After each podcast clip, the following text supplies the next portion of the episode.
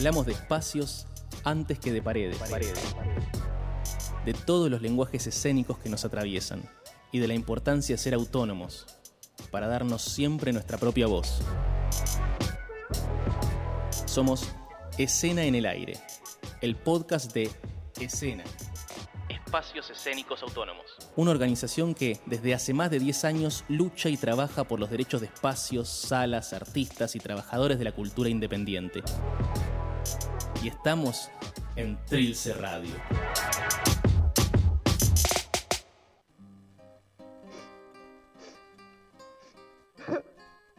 Ya no será. Ya no. No viviremos juntos. No criaré a tu hijo. No coseré tu ropa. No te tendré de noche. No te besaré al irme. Nunca sabrás quién fui porque me amaron otros. No llegaré a saber por qué ni cómo nunca. Ni si era de verdad lo que dijiste que era, ni quién fuiste, ni quién fui para ti, ni cómo hubiera sido vivir juntos, querernos, esperarnos, estar. Ya no soy más que yo para siempre. Y tú ya no serás para mí más que tú. Ya no estás en un día futuro. Sabré dónde vives, con quién, ni si te acuerdas. No me abrazarás nunca como esa noche. Nunca.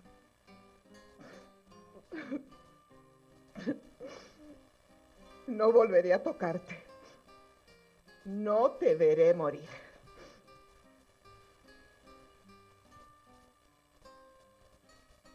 Bienvenidos a Escena en el Aire. Eh, estamos en la producción y en la conducción Nadia Albarracín, Sandy Bukowski, Ana Laura López, Laura Maki, Fabi Mosota y en la operación técnica Elías Jugallo. Buenas noches, señoras y señores. Con ustedes, Andrea Cara Cortada, ofreciéndoles en exclusiva lo peor del día.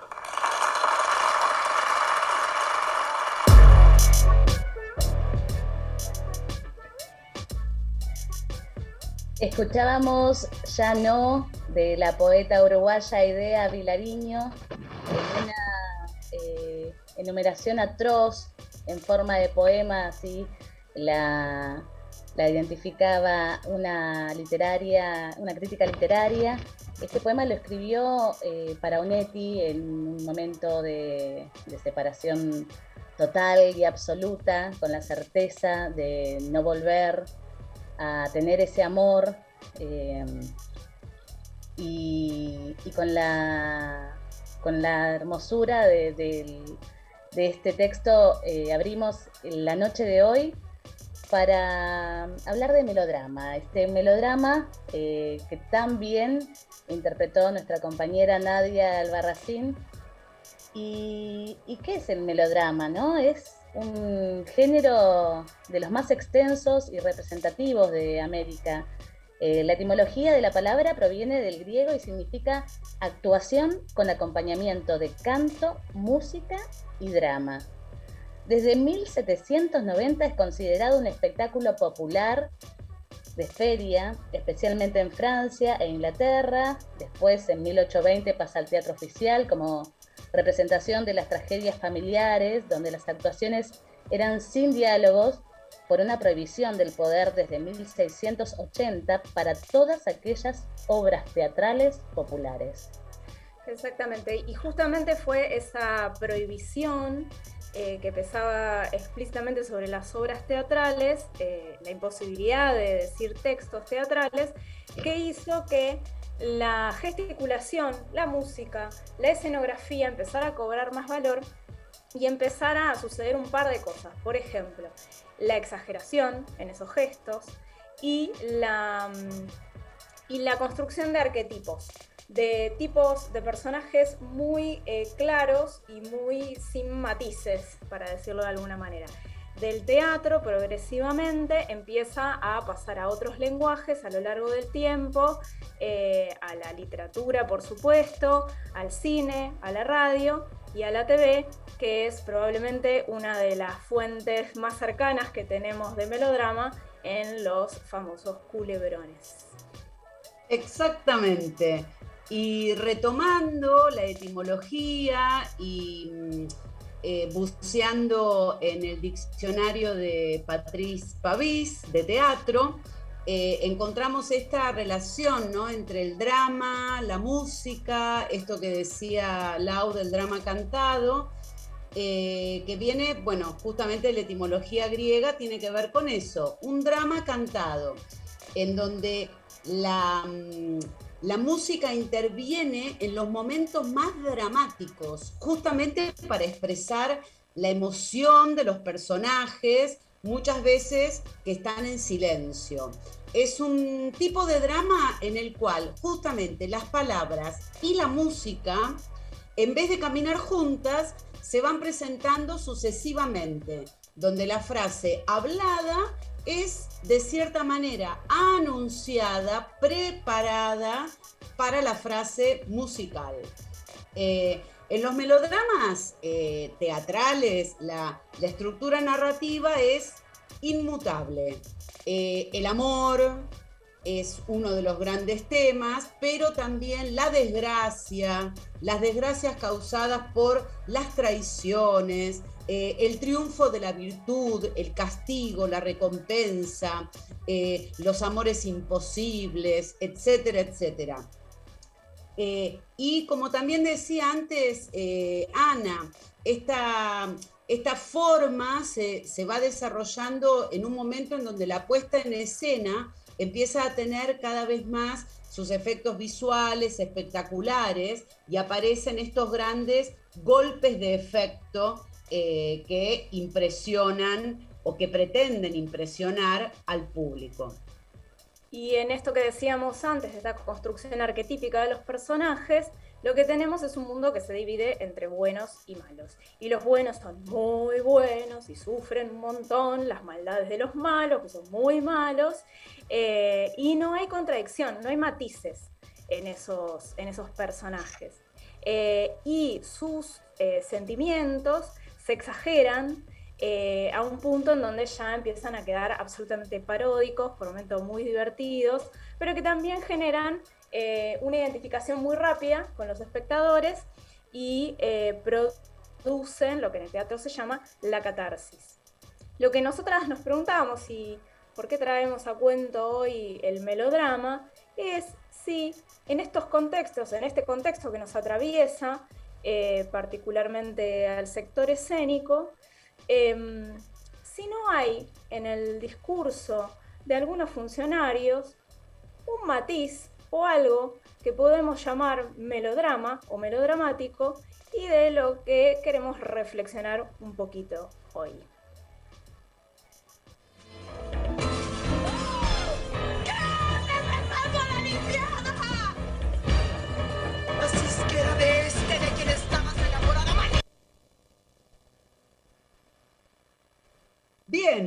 En esta noche melodramática, si querés contactarnos, si querés escribirnos, si querés conocernos más, te vamos a pasar nuestras vías de comunicación, en donde eh, la web, que nos pueden ubicar, www.escena.ar, en nuestras redes sociales, tanto Instagram, Facebook, Twitter, eh, en arroba escena ar. Y si nos quieren escribir, nos pueden escribir al mail, muchos mensajes melodramáticos también, aceptamos todos los mensajes que quieran, al mail hola arroba escena.com.ar. Y ahora vamos a continuar escuchando en esta noche a La Lupe en un tema maravilloso y que mucho tiene que ver con nosotros, a puro teatro.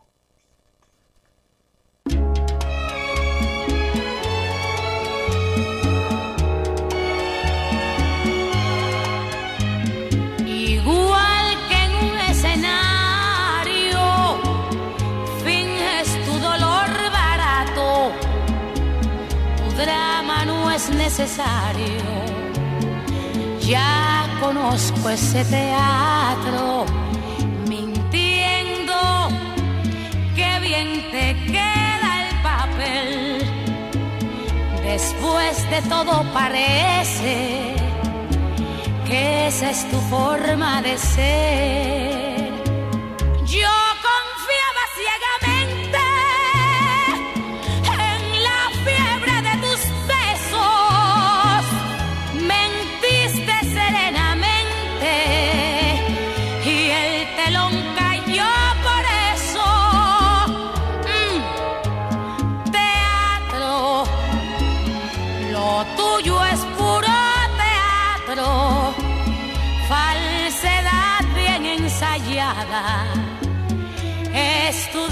Simulacro, fue tu mejor actuación,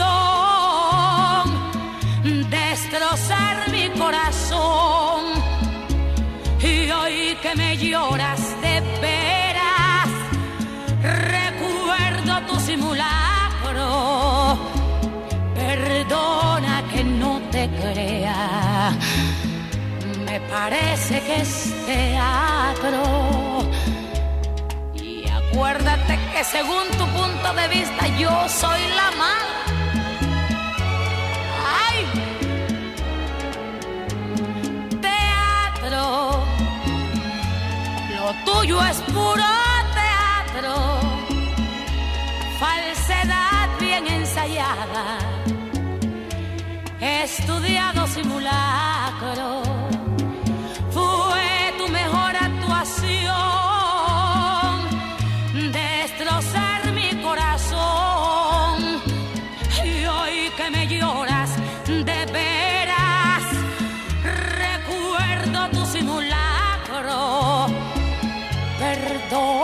no te crea. Me parece que es teatro. Perdona que no te crea. Lo tuyo es puro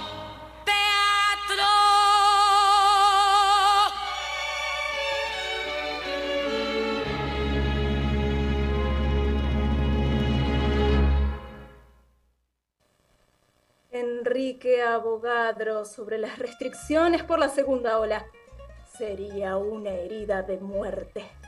Esto dice el titular de La Nación, basado en eh, tweets del funcionario, el ministro de Cultura de la ciudad, para los que no lo conocen, y mm, nos había llamado particularmente la atención eh, el, discurso que, se viene llevando adelante desde cultura de ciudad y más allá de las opiniones que podamos llegar a tener sobre los funcionarios, sobre el partido, etcétera, nos, sí nos llevaba a preguntarnos eh, cuál es el rol de los funcionarios en sus puestos frente a una situación que estamos viviendo que objetivamente es dramática más que melodramática. Eh, y nos llamaba la atención esta posición eh, centrada en, discursos que nos atraviesan, nos atraviesan profundamente porque lo sentimos, porque son dolores que tenemos como sectores, la dificultad para funcionar, las sospechas de posibles contagios en nuestros ámbitos, eh, frente a lo cual siempre tenemos que recordar que la cultura es probablemente uno de los sectores que más viene cumpliendo los protocolos y que más cuidado viene teniendo. Eh, sabiendo también que eh, nuestros cuerpos son nuestros medios de expresión, que nuestros lenguajes eh, residen en, nuestros cuerpos. Ahora, nos preguntábamos qué pasa cuando los funcionarios, de nuevo, independientemente del sector político al que pertenezcan, se ponen en un lugar melodramático. frente, frente a esto, nos hacíamos esta pregunta y no sé si acá alguna compa... Sí, básicamente nos hacemos esta pregunta y nos contestamos y nos contesta la Lupe, ¿no? Falsedad bien ensayada.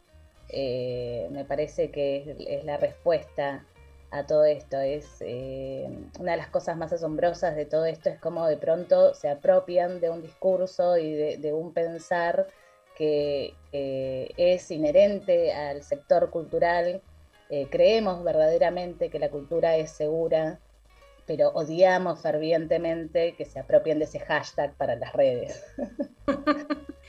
claro, y además, si ese es el rol de un funcionario que puede arbitrar, digo, en tanto, eh, en tanto personaje perteneciente al ámbito público, probablemente tenga otras herramientas diferentes a las nuestras para poder accionar sobre esa realidad objetivamente difícil.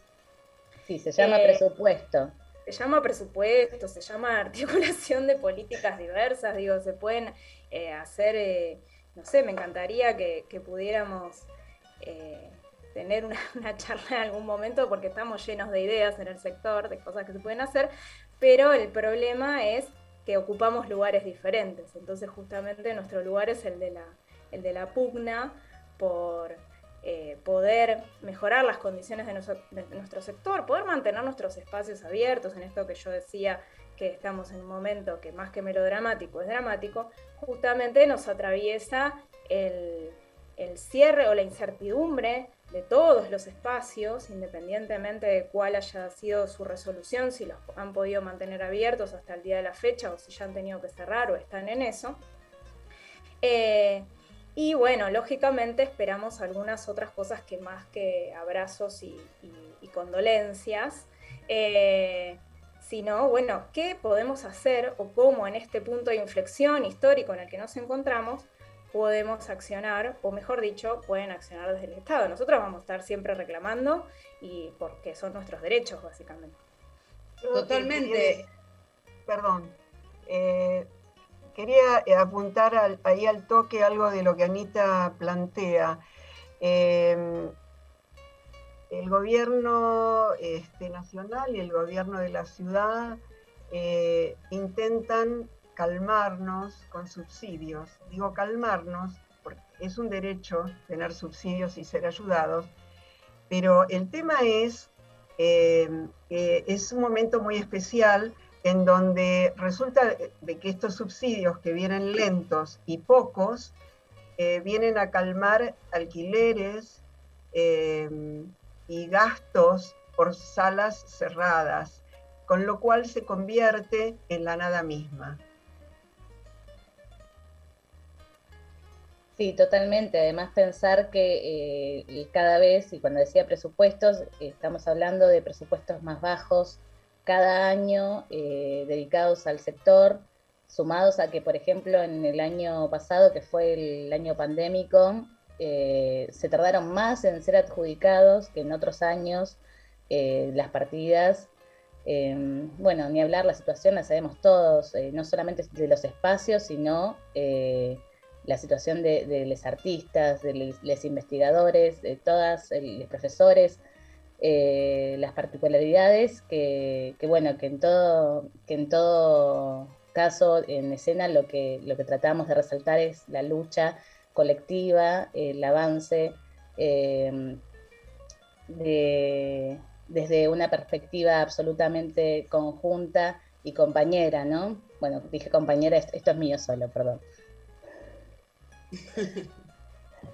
Pero bueno, un poco eso es, eh, Fabi, no sé si vos querías agregar algo más. Sí, igual para ir terminando con este tema, pensaba en esto, ¿no? En, la nota que traía, que hablaba al principio Ana, todo, en donde de pronto se escuchan también frases como, bueno, necesitan trabajar todos los días, ¿no? Ante las nuevas restricciones, las nuevas medidas, etcétera, como descubriendo que somos trabajadoras y trabajadores de la cultura, ¿no? Algo que venimos intentando eh, reivindicar y fortalecer desde hace décadas, diría, ¿no? Un, sector tan invisibilizado como el nuestro y de pronto, bueno, ahora esas frases hablan de que trabajamos, sí, trabajamos hace mucho, pertenecemos a, la cultura independiente hace mucho, ¿no? Eh, no es que empezamos a trabajar ahora en la pandemia. Nada, más cosas. Seguiríamos, ¿no? Como capítulos de, telenovela tenemos para muchos capítulos con este tema. ya seguiremos.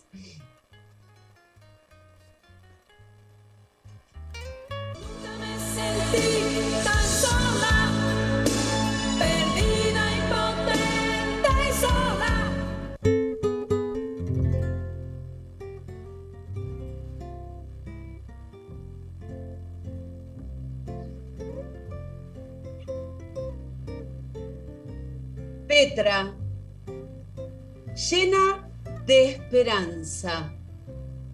Hola. No, no, aquí no vive ninguna Von Kant. Cuelga violentamente. Bebe mucho. El teléfono suena nuevamente.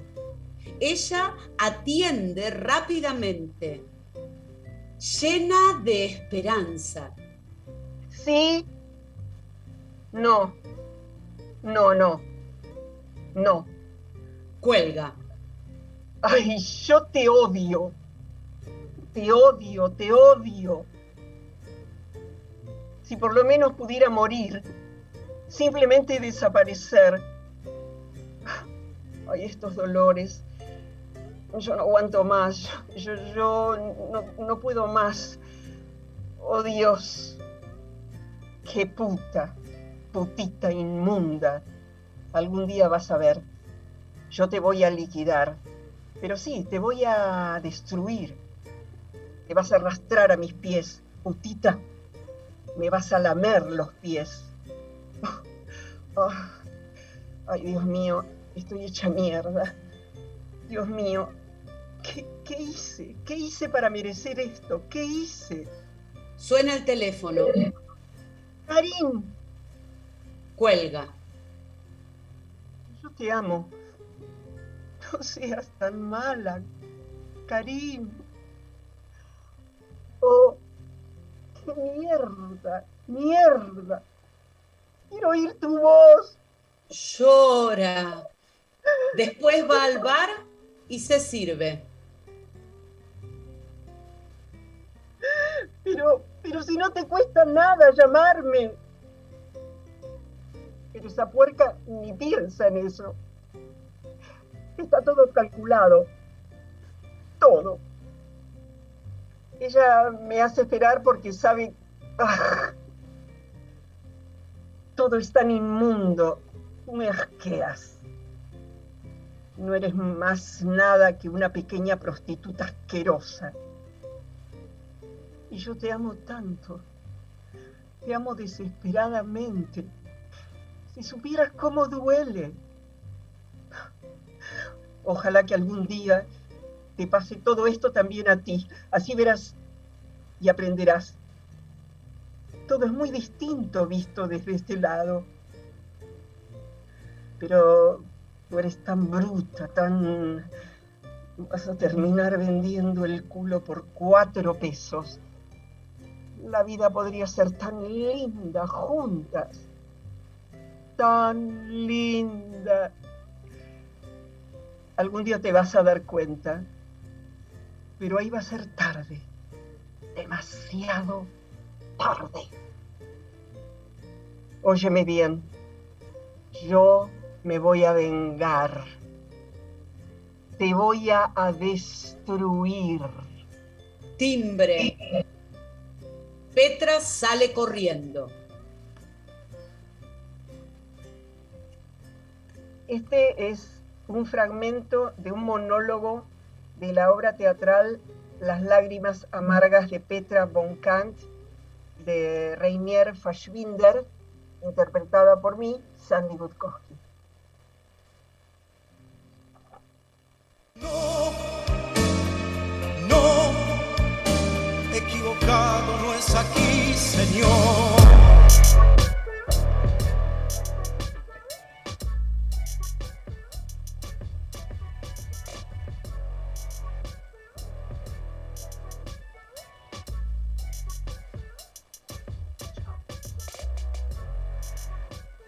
Si querés visitar nuestras, nuestra web, entonces podés hacerlo en www.escena.com y también nuestras redes, Instagram, Facebook y Twitter como arroba escena.ar. Si querés escribirnos un mail a hola arroba escena.com.ar. Y bueno, ahora tengo que despedirme. El, próximo martes a, las 22 por Trilce Radio de nuevo. Chao. Adiós. Tomemos el último trago, por favor. Sí, por favor. No puedo más. Un trago. Quizás, quizás,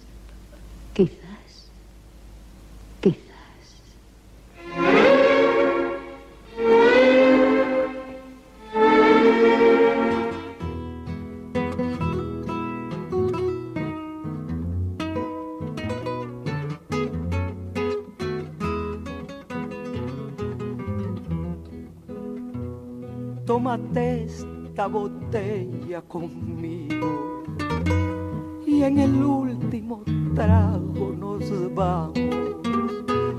Quiero ver a qué sabe tu olvido sin poner en mis ojos tus manos.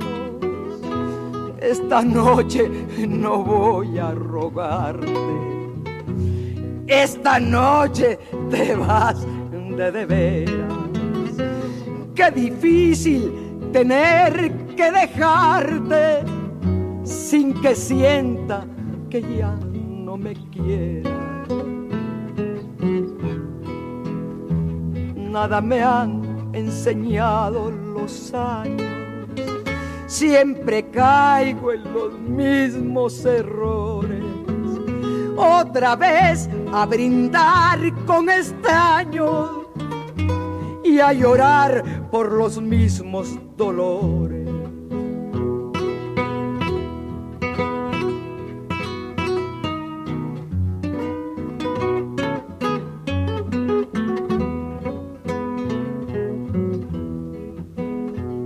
Tómate esta botella conmigo y en el último trago me besas. Esperamos que no haya testigos por si acaso te diera vergüenza. Si algún día sin querer tropezamos, no te agaches ni me hables de frente. Simplemente la mano nos damos y después que murmure tómate esta botella conmigo y en el último trago nos vamos.